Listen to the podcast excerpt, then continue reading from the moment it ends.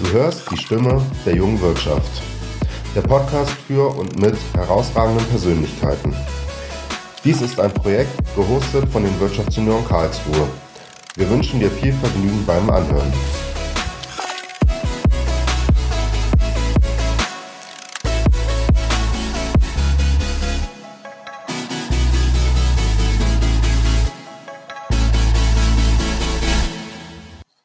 Herzlich willkommen zu einer neuen Folge von Die Stimme der jungen Wirtschaft. Wir, die Wirtschaftsjunioren Karlsruhe, freuen uns, weiterhin spannende Gäste einzuladen, die uns ihre Geschichte erzählen, ob regional oder international. Nach dem Einstieg in unser neues Podcast-Jahr, bei dem wir mit Alexander Müller einen Blick hinter die Kulissen der virtuellen Welt von SK Gaming werfen durften, möchten wir heute nun hoch hinaus. Für unsere zweite Folge freue ich mich ganz besonders, euch aus unseren eigenen Reihen den JCI-Senator Stefan Glocke vorstellen zu dürfen. Stefan ist nicht nur Co-Owner der Glocke-Gruppe, einem mittelständigen, international tätigen Pharmaunternehmen im Bereich Auftragsherstellung und Verpackung von Arzneimitteln. Er ist auch Shareholder der IDT Biologica, die neben sterilen Flüssigkeiten und Gentherapeutika auch Virusimpfstoffe herstellt. Gleichzeitig ist Stefan auch noch CEO von SK Ventures und Chairman bei Volocopter. Daher sprechen wir heute nicht nur über innovative Startups und zukunftsträchtige Innovationen, sondern auch über Revolutionen im Flugverkehr. Wir werden erfahren, mit welchen Technologien und Entwicklungen der Personenverkehr auf ein im wahrsten Sinne höheres Level gebracht wird und bekommen gleichzeitig spannende Insights zu den Herausforderungen, die die deutsche Bürokratie so mit sich bringt. Stefan, herzlich willkommen. Hallo Selke. Hallo. Ich habe ja gerade schon einiges über deine spannenden Projekte erzählt und äh, darüber erzählt, wo du daran beteiligt bist. Ähm, jetzt ist natürlich meine erste Frage, was macht für dich denn ein gutes Startup aus, beziehungsweise was muss ein Startup mitbringen, dass es für dich interessant ist? Also ein Startup muss für mich etwas mitbringen, etwas Disruptives mitbringen. Das heißt eigentlich ähm, ein Thema, wo ich sage, ich kann irgendwas zu beitragen, die Welt zu verbessern. Es ähm, sollte äh, eine spannende Geschichte sein. Also es ist nicht, dass ich interessiere mich jetzt nicht, den, den 85. Webshop zu unterstützen oder so irgendwas. Das ist völlig uninteressant. Technologie interessiert mich natürlich, Umwelttechnik ist, ist interessant. Pharma ist nicht interessant, weil bei Pharma bin ich ausinvestiert. Da brauche ich jetzt äh, keine Startups mehr. Da haben wir ein anderes Investmentvehikel auch für, für solche Geschichten. Ähm, also das Ganze hat ja auch mehr oder weniger zufällig angefangen mit Holocopter damals. Okay, verstehe. Da hast du schon ein gutes Thema angesprochen, ähm, weil du bist Aufsichtsrat bei Volocopter. Und erzähl doch einfach mal mehr oder näher, wie du dazu gekommen bist. Ja, das war eigentlich eine ganz lustige Geschichte. Ich kenne Volocopter schon ähm, kurz, also einen der Gründer, kurz vom, äh, vor dem Erstflug kann man uns schon drüber unterhalten, dass sie sowas vorhaben. Ich habe damals, ich bin selbst Hubschrauberpilot, habe selber nicht dran geglaubt, äh, wie glaube ich so viele. Habe gedacht, also da gibt's andere in den USA, die versuchen das jetzt seit den 50er Jahren, das fliegende Auto zu bauen. Warum sollen jetzt gerade äh, ein paar Jungs aus Karlsruhe das, das hinbekommen? Ähm, Fand es aber natürlich spannend und bin auch, auch dran geblieben. Habe dann das allererste Mal in Volocopter investiert 2013. Ähm, da war es ein, Crowdfunding. Da hatte Volocopter einen europäischen Crowdfunding-Rekord aufgestellt und äh, hatte damals noch mein, mein eigenes Startup am, am, am Start, die Nano4U, die damals Fälschungssicherheit für pharmazeutische Produkte entwickelt hat. Und ähm, war natürlich äh, schwer interessiert, habe mit Alex da äh, oft getroffen und dann waren wir irgendwann mal beim Burger und dann habe ich gesagt, also eigentlich wird es mir ja viel mehr Spaß machen, bei euch mitzumachen, als, als mich jetzt mit den äh, zugegeben wirklich faulen Eiern an Partnern umzuärgern, die ich damals in einer anderen Firma hatte. Und dann sagte Alex so, eigentlich geht uns auch gerade das Geld aus, also das würde ganz gut passen. Und äh, so habe ich investiert 2015. Das erste Mal in Volocopter, also das zweite Mal dann schon. Mittlerweile sind wir beim vierten Mal. Es klingt ja sehr erfolgreich oder nach, ja, als ob ihr sehr erfolgreich da unterwegs seid. Ähm, wie ist denn der aktuelle Entwicklungsstand eigentlich hinsichtlich der Volocopter? Also fliegen die tatsächlich jetzt schon irgendwo, außer die Testflüge oder wie, wie weit seid ihr da? Also der aktuelle Entwicklungsstand ist, es hätte keiner erwartet, dass, dass dieser Erstflug damals 2011, jetzt schon fast zehn Jahre her, ähm, einen, einen internationalen Hype auslöst. Ähm, wir, wir haben mittlerweile 450 Konkurrenten bekommen. Es äh, werden Milliardensummen in USA in Specs verschoben, was das Thema angeht. Ähm, und wir führen tatsächlich äh, so alle Studien äh, das Feld noch mit einem gehörigen zeitlichen Vorsprung an. Das hat verschiedene Gründe. A, natürlich haben wir als Erste angefangen, ähm, überhaupt zu fliegen. Also wir fliegen ja dann tatsächlich schon seit, seit fast zehn Jahren. Äh, wir sind jetzt an der, an der vierten Generation Volocopter und das ist dann auch die, die eine kommerzielle Zulassung bekommt. Wir hatten vom, vom ursprünglichen Plan im Prinzip ultraleicht äh, äh, Volocopter herzustellen und die dann zu verkaufen an Privatpersonen äh, nach dem, nach dem erfolgreichen äh, autonomen äh, Flug in Dubai 2017 haben wir komplett das Konzept geändert, haben gesagt, wir äh, pivot und, und hauen ein ganz anderes Businesskonzept raus und sagen, wir wollen diese, diese ähm, Air-Taxis dann auch betreiben ein Betreibermodell, also wir wollen sie bauen, wir wollen sie betreiben und äh, ein ganzes Ökosystem damit aufbauen. Das hat natürlich äh, zur Folge gehabt, dass, äh, dass wir eben eine kommerzielle Zulassung brauchen und nicht eine Ultraleichtzulassung, was dann äh, auf dem Niveau sich abspielt von, von einem Airbus mit äh, dem einzigen Problem, dass es die Zulassungsbedingungen damals noch gar nicht gab. Ähm, also wir haben also nicht nur einen Trend lostreten müssen, wir haben auch diesen Trend und ich glaube, das liegt so ein bisschen das Erfolgsgeheimnis von Volocopter eben auch mit den Behörden so verarbeiten müssen, dass wir die Bedingungen bekommen, überhaupt ein Fluggerät zuzulassen. Und das haben wir äh, mit der EASA, haben wir dann gemeinsam auch ähm, die, die Richtlinien erarbeitet, wie sowas passieren kann und sind da immer noch sehr, sehr, sehr eng zusammen und erwarten die kommerzielle Zulassung in anderthalb Jahren. Und ähm, dann wären wir, so wie es aussieht, und das Feld kennen wir ja natürlich ein bisschen, die, die ersten mit dem gehörigen Abstand, die dann in der Lage, äh, äh, kommerziell Gäste, Fluggäste in den Städten zu transportieren. Und darum geht's uns ja. Wir wollen ja nicht irgendwie von Stadt zu Stadt fliegen und außerhalb irgendwo landen, sondern wir wollen tatsächlich in den Innenstädten äh, fliegen, so wie das, wie das Autos heute auch tun. Und ähm, ja, das ist natürlich noch eine ganze Menge Arbeit, aber wir sind da sehr gut aufgestellt und sind auch ziemlich sicher, dass wir den Vorsprung halten können. Mhm, aber das heißt, ähm, oder habt ihr auch ein bisschen Angst, dass jetzt ihr viel Vorarbeit leistet, gerade im Hinblick auf die Zulassungen, wo die dann eure Konkurrenz sozusagen mitnutzen kann? Ja, es hat alles Vor- und Nachteile. Äh, das ist ein guter Punkt. Nee, es hat alles Vor- und Nachteile. Also ähm, wenn du, wenn du natürlich so eng mit den Behörden zusammenarbeitest, dann hast du natürlich den Vorteil, dass du deine Erfahrung und dein, dein Konzept mit einbringst. Und die, die unterschiedlichen Flugtaxi-Konzepte sind unterschiedlich. Und wenn man genau hinschaut, ist, ist, sind, sind die, ist die Zulassungsbedingung der, der EASA, der Europäer, ähm, sehr genau auf uns zugeschnitten. Also es geht vor allem auch um Sicherheitslevel. Und das, die, die EASA fordert eben eine, ein Sicherheitslevel von 10 hoch minus 9. Das heißt, ich darf einen fatalen Unfall äh, auf eine Milliarde Flugstunden haben. Ne? Und ähm, das, ist, das ist natürlich äh, extrem hoch. Äh, und das weist man folgendermaßen nach. Man sagt, man geht über Redundanzen, die du im Fluggerät verarbeitet hast. Und dann sagt man, okay, wie hoch ist die Wahrscheinlichkeit, dass ein Motor ausfällt? Ähm, und dann schaut man, wie viel Motor hast du denn und wie viel können davon ausfallen? Und da ist der Volocopter natürlich super aufgestellt, weil der hat nämlich 18 Motoren und 18 Propeller und die entsprechenden Redundanzen mit den Batterien und den Flugsteuerungen eingebaut. Und so kann, können wir das technisch, technisch auch erreichen. Es gibt Konkurrenzkonzepte, die arbeiten sehr stark mit, mit Kipprotoren, mit Kippflügeln und ähnlichen Geschichten. Die haben äh, eigentlich konzeptionell schon fast gar keine Chance, das Niveau zu erreichen. Und jetzt äh, deutet immer mehr darauf hin, dass auch die FAA, also die amerikanische Luftaufsichtsbehörde, sich der, der Meinung der EASA anschließt. Die haben ja den großen Skandal mit dem, mit dem Boeing und deswegen sind die jetzt momentan nicht, nicht so bereit, irgendwelche Standards zu verabschieden, die dann noch unter den der Europäer liegen. Und das hat uns einen wahnsinnigen Vorteil gebracht, ähm, weil eben die, die anderen äh, Luftfahrtkonzepte erstmal sowas nachweisen müssen. Und darum sagt die EASA, musst du sowas nach, bringen, so, so ein Level. Die sagen, ja, ihr wollt ja Zehntausende mal bauen und ihr wollt über den Städten fliegen, also müssen die natürlich entsprechend sicher sein. Und der zweite Punkt, den wir erfüllen müssen, um in Städten fliegen zu dürfen, ist, wir müssen auch extrem leise sein. Und das ist halt beides konzeptmäßig eben der Volocopter. Und da haben andere Konzepte massive Probleme. Also sowohl die Sicherheits, den Sicherheitslevel zu erreichen, als auch das Geräuschniveau des Volocopters zu erreichen. Mhm.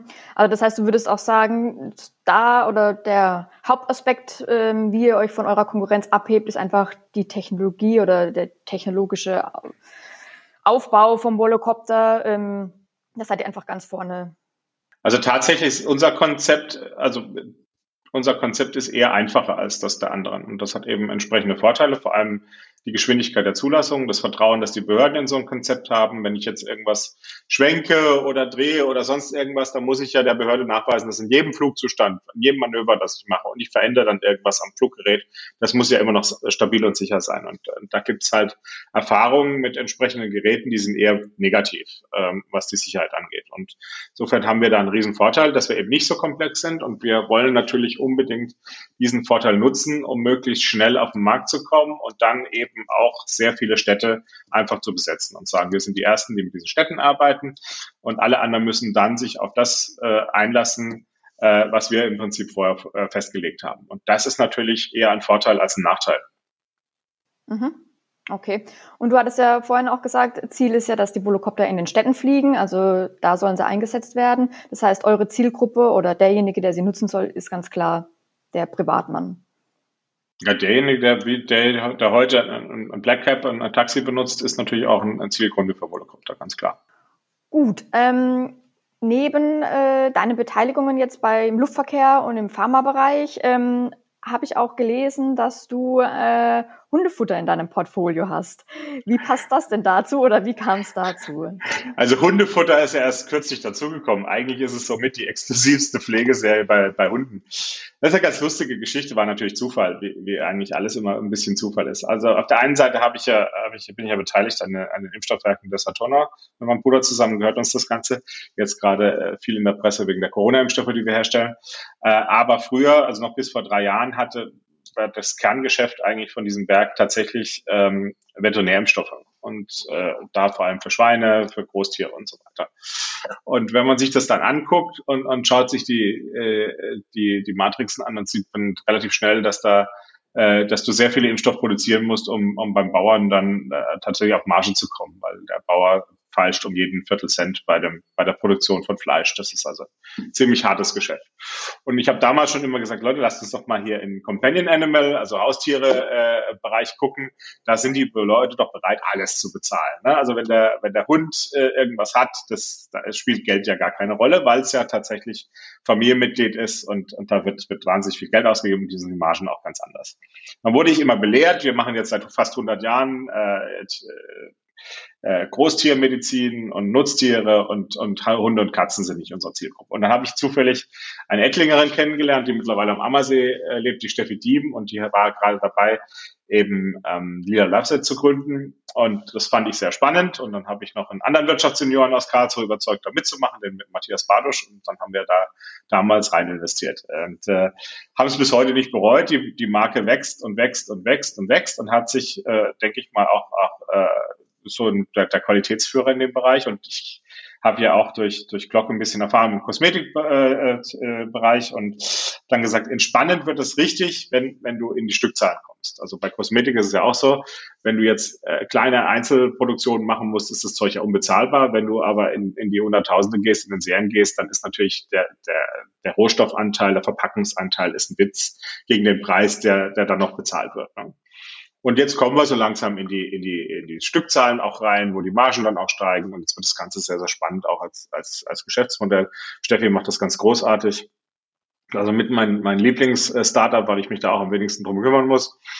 Und ich war immer der Mahner und habe gesagt, habt ihr denn genug produziert? Habt ihr genug auf Lager, wenn ihr eine Aktion macht? Sie ist ein wirklich genialer, genialer Marketingkopf. Und am Anfang war es immer tatsächlich so, wir waren also relativ schnell ausverkauft. Ich habe gesagt, ich habe euch doch gesagt, wir müssten vorher mehr produzieren, wenn wir sowas machen. Und es hatte ganz gut geklappt. So ein schönes, ein schönes kleines äh, Investment. Ja, bestimmt. Äh, das Thema Tierliebe, das ist relativ krisensicher. Da ja. geht meistens nichts drüber. Ähm, Gibt es denn aktuell so Ideen in deinem Kopf oder ja Geschäftsbereiche, wo du sagst, oh, da hätte ich mal richtig Lust drauf äh, an der Beteiligung, aber hat sich bis jetzt einfach noch nicht ergeben? Also wenn du gerade so sagst, ja Hundefutter eben, das war dann klar, das ist spannend. Hm, also das war auch, das war, da hatte ich auch, das Problem ist immer das Zeitthema. Also momentan ist Volocopter so dermaßen zeitintensiv, dass man, dass man eigentlich noch, dass man äh, aufpassen muss, dass man überhaupt noch Zeit für die Familie hat. Also gestern habe ich richtig Ärger bekommen, weil ich beim morgens beim Zähneputzen äh, meines Sohnes äh, schon wieder telefoniert habe. Ne? Das fand meine Frau natürlich nicht so lustig. Äh, also muss ich aufpassen. Also noch mehr, noch mehr äh, Startups ist gerade schwierig. Ich habe da aber tatsächlich äh, mich äh, ein Convertible Loan jetzt an einem Startup in Bahnbahn äh, beteiligt. Das ist aber eher Volocopter-nah. Die machen ähm, Drohnen äh, auf, auf Zeppelin-Basis im Prinzip. Und äh, da hoffe ich mal, dass ich jetzt demnächst ein bisschen mehr Zeit habe, mich auch da ein bisschen unterstützend äh, zu zeigen, weil eigentlich äh, stelle ich fest, es ist also nicht damit getan, äh, dass man irgendwo rein investiert und dann nach zehn Jahren guckt, ist was draus geworden oder nicht, sondern in den meisten Fällen brauchen, brauchen die Startups natürlich dann auch wahnsinnig ähm, Unterstützung, sowohl übers Netzwerk, das man bieten kann, aber auch über, über Ratschläge, über Fehler, die man selber schon gemacht hat, die muss man ja nicht nochmal teuer bezahlen bei jemand anders, die man so vermeiden kann und solche Geschichten. Aber das ist einfach immer sehr zeitintensiv und das ist momentan so meine, mein Hauptproblem mit der, mit der Zeit. Das wäre jetzt auch meine nächste Frage gewesen. Ich meine, bei den vielen Projekten, die du da am Start hast, wie strukturierst du deinen Tag oder gibt es da eine gewisse Einteilung, dass du sagst, jede, jedes Projekt hat so seinen gewissen Zeitslot von mir? oder kommt das, du stehst morgens auf und es kommt einfach, wie es kommt, dann ruft der Erste an, der Zweite an? also wenn ich, wenn ich jetzt behaupten würde, äh, ich wäre strukturiert, da würden die meisten Wirtschaftssenioren in Karlsruhe wahrscheinlich laut lachen, weil, weil sie mich kennen. Und nee, ich bin eher so ein Gefühlsmensch, was sowas angeht. Natürlich habe ich einen Terminkalender, ich habe auch einen Assistenten Assistenten, der den füllt äh, und, und mehrere andere, die noch Zugriff haben und den auffüllen können.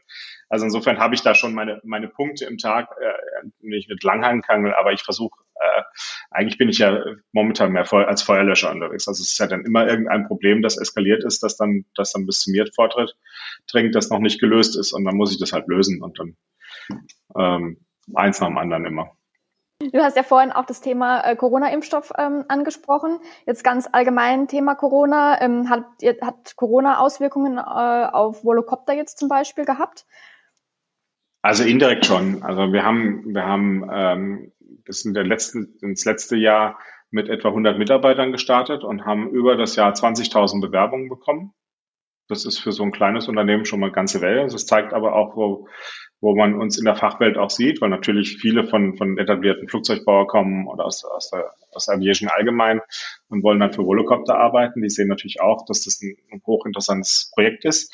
Und jetzt durch Corona haben wir natürlich jetzt, äh, ich glaube, wir sind jetzt bei 320 Leuten etwa, Stand heute, kommen wöchentlich welche dazu hat bestimmt die Hälfte von denen noch nie das Büro gesehen. Und das ist natürlich krass. Also wir haben eine, eine brasilianische Mitarbeiter-Community, die bis jetzt noch nicht nach Deutschland drüber geschafft haben äh, und solche Geschichten. Und das ist natürlich unheimlich schräg. Also das ist auf der einen Seite, war ich super überrascht, wie, wie toll das bei, bei Volocopter geklappt hat. Da sieht man halt natürlich, das ist von, von den Mitarbeitern, von der Ausrichtung des Unternehmens, da war das kein Thema, dass man quasi vom Tag eins auf, auf Homeoffice umsteigt, die IT entsprechend äh, äh, dafür sorgt, dass es hochgefahren wird und es hat einfach funktioniert. Es hat sehr gut funktioniert. Ähm, es funktioniert auch jetzt noch immer sehr gut. Also wir haben bis jetzt immer noch die Policy, wer nicht unbedingt, wer nicht einen sehr, sehr triftigen Grund hat, ins Büro zu kommen, der hat auch nichts verloren, der soll zu Hause bleiben. Ähm, hat auch von der, von der Produktivität hatte man am Anfang das Gefühl, die ist sogar in die Höhe gegangen. Also das, das Volocopter arbeitet ausgesprochen strukturiert, im Gegensatz zu mir jetzt, aber äh, Volocopter hat es toll aufgebaut. Florian Reuter hat einen äh, tollen Job gemacht. Also diese, diese Strukturen, da hat er sehr früh mit angefangen, wo ich schon gedacht habe, was willst du denn mit solchen Strukturen in so einer kleinen Firma? Aber das ist genau das, wenn du natürlich Luftfahrtgeräte zulassen musst, wirst du ja auch auditiert entsprechend. Und wir haben ja als einziger in der, in der ganzen Branche die Designorganisation äh, Approval. Das bedeutet, wir dürfen Luftfahrtgeräte in dem Bereich entwickeln und äh, auch viele der Tests selber machen. Wir müssen nicht jedes Mal die Behörde fragen. Und das hat natürlich entsprechende Vorteile. Ähm, auf der anderen Seite sieht man natürlich langsam, es knirscht im Gebälk. Ne? Also die Leute haben natürlich äh, auch Lust, sich wieder mal zu sehen. Die haben auch Lust zu feiern und wir sind ja auch ganz gut unterwegs. Und, und das fehlt natürlich komplett. Und äh, ich bin auch jemand, der natürlich gerne unter Menschen ist und nicht die Leute per Video die ganze Zeit anguckt. Ne? Also wenn du so einen, so einen acht bis zehn Stunden Tag an, am Fernseher, also Fernseher sag ich schon, am Monitor hast, äh, das ist nicht dasselbe, wie wenn du dich dann triffst und, und an deine rumblödeln kannst und, und, und Sachen mal entwickeln und ein bisschen, ein bisschen kreativ sein kannst. Und da müssen wir gucken und da hoffe ich auch sehr, dass der Lockdown jetzt bald aufhört, weil wir müssen gucken, dass wir die Leute wieder, wieder zueinander bringen und, und auch wieder so eine Gemeinschaft aufbauen, weil das ist, ist total schräg, wenn du, wenn du Leute im Prinzip einstellst, die noch nie in der Firma waren und, und schon ein halbes Jahr, was weiß ich, für dich arbeiten und noch nie in der Firma waren. Das ist schon eine sehr äh, ungewöhnliche Situation, die hoffentlich bald ein Ende hat. Habt ihr denn dann zum Beispiel jetzt gerade für die Neuen, die jetzt in der Zeit dazugekommen sind, sowas wie digitale Onboarding-Konzepte euch überlegt? Ja, ja, total. Also wie wir die ja, einbringt, dass die auch euren Spirit erleben können? Super gut. Also äh, es, es gibt nichts, was es bei Volocopter eigentlich nicht gibt, was, was momentan modern ist. Das ist auch sehr spannend, weil ich habe auf der einen Seite äh, eine pharmazeutische Unternehmensgruppe und die Pharmaindustrie generell ist ja schon sehr konservativ, traditionell unterwegs und ähm, da natürlich diese Start-up-Geschichte zu haben im Vergleich, da sieht man einfach, es sind schon völlig andere, andere Welten und es macht natürlich viel mehr Spaß, in so einem äh, sehr jungen und, und flexiblen Unternehmen zu arbeiten. Ne? Ja, das glaube ich. Wahrscheinlich wird auch, oder werden die, die sich bei euch bewerben, auch ja, sich exakt deshalb bewerben. Also ich denke, es werden wahrscheinlich die einen sein, die einfach diese Technologie total gut finden und da sagen, da habe ich Lust mitzuarbeiten, aber auch einfach, ja, dafür, wo das Unternehmen steht oder den Spirit, den es ausstrahlt, denkt sie wahrscheinlich auch eine gewisse Zielgruppe an. an. Ja, das, das sind ja genau die Leute, die du haben willst. Also wir, wir haben ja beispielsweise unheimlich viele Leute von Airbus, ne? Und Airbus ist jetzt auch ein, ein Konzern äh, mit all seinen Problemen, noch deutsch-französisch und, und extrem strukturiert und, und sehr wenig flexibel und, und glaube ich, nicht besonders aufgeschlossen für eigene Ideen. Äh, und, und die Leute, die da raus wollen, die verdienen richtig Geld. Also das ist jetzt nicht so, dass das ist ja der Vorteil an, an so einem Konzern, die, die, die haben ein sehr hohes Gehaltsniveau und die sagen dann aber trotzdem, ich möchte da raus, weil ich, weil ich gerne an der Entwicklung von etwas beteiligt sein will, was danach tatsächlich funktioniert und in die Luft kommt. Ja. Und da sind die dann auch teilweise bereit, ein, Einbußen zu machen beim Gehalt. Wir haben ein, ein sehr gutes Weser-Programm. Das heißt, die haben, haben dann virtuelle Shares an der Company, die, die dann hoffentlich sehr werthaltig werden. Also das, das gleicht sich dann schon mit dem Erfolg aus. Aber zunächst einmal muss man sagen, und das sind ja dann, dann auch Leute, die die wahrscheinlich Familie haben, die dann Risiko eingehen und sagen, jetzt gehe ich zum Startup, von, von einem Großkonzern in Startup. Und, und wer den Schritt geht, gehen will ne, und auch bereit ist, und das zu genießen und, und flexibel zu sein, das Risiko einzugehen, der ist natürlich von der, von der Struktur der richtige Mitarbeiter. Und liegt euer strategischer Fokus jetzt momentan, sagen wir mal, schwerpunktmäßig auf dem Bereich Entwicklung oder gibt es andere Bereiche wie jetzt Marketing, Vertrieb, äh, administrative Sachen, wo ihr im Hintergrund einfach auch viel macht, schon parallel? Ähm, und auch jetzt zum Beispiel eure Abteilungen groß, also gut ausgebaut habt? Ja, ja, klar, logisch. Also wir müssen, wir gehen ja auf, auf einen, ganz klaren Wachstumskurs. Das heißt, wir werden natürlich dann noch, wir haben zum Beispiel ein, ein Joint Venture mit Geely in China. Äh, Geely ist der größte private Autobauer in China, auch der größte Daimler-Eigentümer. Und ähm, das ist für uns natürlich hochspannend, zum einen als, als Produktionspartner und zum anderen natürlich, um den, den Markt in China zu besetzen. Da haben wir natürlich, glaube ich, von, von allen möglichen äh, Partnern, die du in China haben kannst, bestimmt den besten. Ja, da sind wir, da sind wir natürlich ganz toll aufgestellt mit Chili, aber das ist natürlich, dann muss auch administriert werden. Wir haben ein sehr gutes äh, Business Development Team. Am Anfang habe ich das noch so ein bisschen alleine gemacht, dann bin ich halt auch nach Dubai oder nach Asien gegangen und habe versucht, so die, die Kontakte zu machen. Und mittlerweile ist ein hochprofessionelles Team äh, äh, dabei. Das macht, macht richtig Spaß, wenn du, wenn du dann siehst, wie sich das Ganze entwickelt. Und, und wir haben ja auch äh, etwa 400 Städte, mit denen wir gerade reden, äh, wo es geht, Taxi-Service anzubieten. Also die, die ersten zwei Städte werden Singapur und ähm, äh, Paris sein. Äh, Paris möchte bis zum äh, Olympischen Spielen dann in 2024 die Lufttaxis bereits äh, serienmäßig fliegen haben und Singapur ist äh, in den EASA-Prozess mit eingestiegen, hat eine Kooperation mit der EASA gemacht, dass die im Prinzip uns parallel dazu schon die, die Genehmigung erteilen können, in, in Singapur zu fliegen. Das sind so die zwei, zwei Startpunkte, die wir haben. Wir haben parallel haben wir ein, ein sogenanntes Anerkennungsverfahren mit der FAA laufen. Das heißt, die machen parallel zur beobachten den ERSA-Prozess und sagen, ja, wenn das äh, in, Europa anerkannt ist und der Prozess für uns plausibel ist, dann erkennen wir das äh, Bezug nehmend auf diesen, auf diese äh, äh Zertifizierung auch in den USA. Dann haben wir ziemlich zeitgleich haben wir dann äh, eine relativ weite Abdeckung ähm, weltweit, wo wir dann schon mal technisch mit dem Gerät fliegen dürfen und dann geht es um die lokale Umsetzung. Da müssen im Prinzip die, die lokalen Behörden sagen, okay, wir wollen das auch und wie sind die Bedingungen, wie darf der fliegen, äh, was, was, sehen wir als Voraussetzung. Und je früher man natürlich damit anfängt, und da sind wir schon mitten in einigen Städten in Prozessen drin, desto äh, schneller ist es dann auch im Implementieren. Ne? Also wenn ich erst warte, bis dann die, die kommerzielle Zulassung da ist in, in anderthalb, zwei Jahren, dann und ich fange dann an, dann geht halt noch mal ein Jahr vorbei. Ne? Aber es gibt, gibt auch einige Städte, die können es gar nicht erwarten, Lufttaxis einzusetzen. Merkt ihr denn so ganz allgemein länderspezifische Unterschiede, was das Interesse oder auch die Offenheit gegenüber dieser Flugmethode oder überhaupt äh, ja dem Flugtaxis angeht. Also gibt es so Länder, die sofort äh, darauf angesprungen sind und ähm, angefragt haben und andere, die, hm, wo es ein bisschen schwierig ist, die sagen, nee, lieber nicht, zu gefährlich, eben Risiko, zu teuer, was auch immer. Also angesprungen sind so die üblichen Verdächtigen. Also die Stadtstaaten sind natürlich sehr schnell äh, in, in Zulassungsthemen. Also Dubai zum Beispiel und Singapur waren, waren da relativ vorne mit dabei. In Dubai hast du den Punkt, Dubai möchte überall eigentlich äh, der Erste sein in allem und Technologie verliebt sind sie auch. Da haben wir 2017 haben wir ja äh, den, den berühmten autonomen Air-Taxi-Flug in Dubai gehabt. Äh, die Presse bezeichnet das immer als ersten Flug. Äh, Wirklichkeit ist natürlich immer der letzte Flug, weil du reist im Prinzip mit allen äh, Sachen Monate vorher ein und dann wird das Ding auf Herz und Nieren getestet. Und in Dubai waren es sechs oder acht Behörden, die dann am Schluss nach dem Test quasi einen Stempel gegeben haben und gesagt, das Ding darf in Dubai Stadt fliegen. Und dann noch äh, vor, vor seiner äh, Hoheit dem Kronprinzen, der äh, die Familie ist da immer noch sehr wichtig für alle, alle wesentlichen Entscheidungen. Und äh, Singapur ist da ein bisschen anders strukturiert. Singapur ist extrem professionell.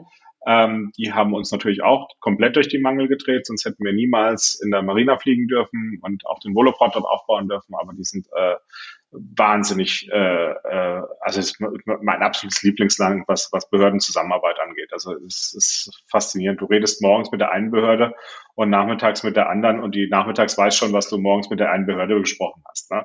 Und bei uns weiß das noch nicht mal das Nachbarzimmer, also in einer Behörde. Das ist schon sehr spannend, geht aber natürlich auch ähm, in, einer, in einem Stadtstaat viel besser als, als jetzt in der Bundesrepublik Deutschland. Aber auch die ist extrem unterstützend. Also wir haben, haben beispielsweise eine Sache erreicht, die, glaube ich, noch niemand vorher geschafft hat. Wir haben eine eigene Taskforce bei unserer Landesregierung Baden-Württemberg. Die wird geleitet vom, vom ähm, Leiter des Staatsministeriums, Dr. Florian Stegmann. Und die ist ministerienübergreifend und soll uns alle behördlichen Widerstände aus dem Weg räumen. Und äh, also wir hatten uns mal unterhalten und hat er gesagt, also er versteht schon, dass wir, dass wir Probleme haben, weil normalerweise wir müssen einen Antrag stellen für, für jede Flugbewegung, die wir machen im Test, ne? Und dann, dann landet die eben beim Beamten und der Beamte hat aber keine Gesetzesgrundlage dafür, weil es die ja noch gar nicht gibt, ne? weil es ja das Gerät eigentlich noch gar nicht gibt. So. Und jetzt gibt's da, sagt er, es gibt's dann zwei Möglichkeiten. Also entweder er vergräbt es ganz unten im Stapel und hofft, dass es nicht wieder hochkommt, oder er gibt seinem Vorgesetzten und der hat dann wieder die zwei Möglichkeiten. Und bis das dann irgendwann mal bei einer politischen Entscheidungsebene ist, ist eigentlich der Markt schon verlaufen und für ein Startup ist das natürlich glücklich.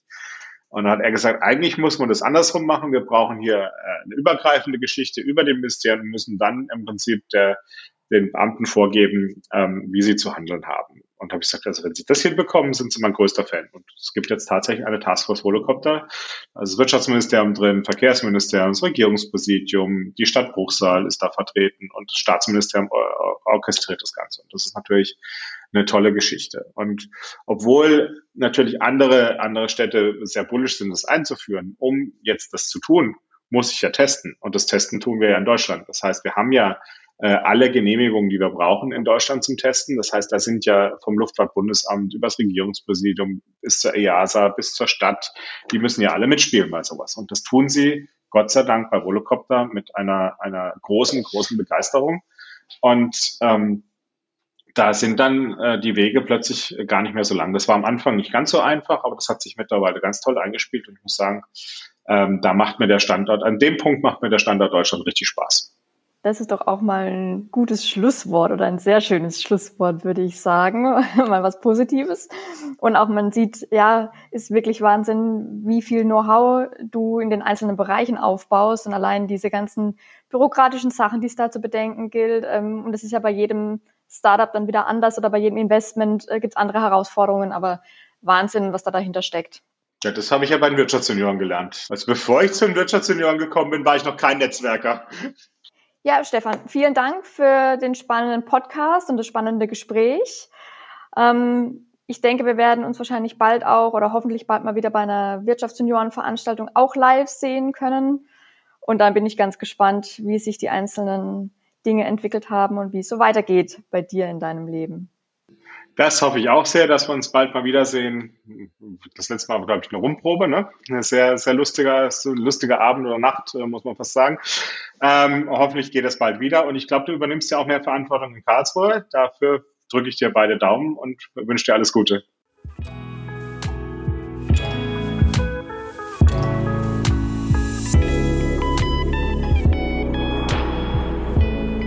Weitere Infos zu dieser Folge findest du in den Shownotes. Wir freuen uns auf dein Feedback und nicht vergessen, Häkchen rein beim Abo wäre fein. Dies ist ein Projekt gehostet von den Wirtschaftssenioren Karlsruhe.